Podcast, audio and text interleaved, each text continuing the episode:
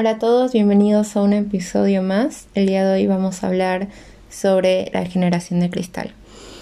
En mi opinión, creo que muchas personas consideran esta generación como frágil por expresar problemas que no es que no existían, simplemente que no se tenía conocimiento de la gravedad a la hora de manifestarse.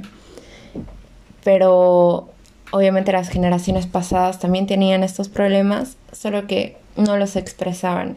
Y como esta nueva generación es más abierta en cuestión sentimental y muchos otros aspectos, pues ya no tiene vergüenza a decir lo que siento, ya no cree que sea erróneo expresar sus emociones. Pero finalmente creo que todo se resume en vive y deja vivir, así que juzgar a esta generación como frágil me parece un error.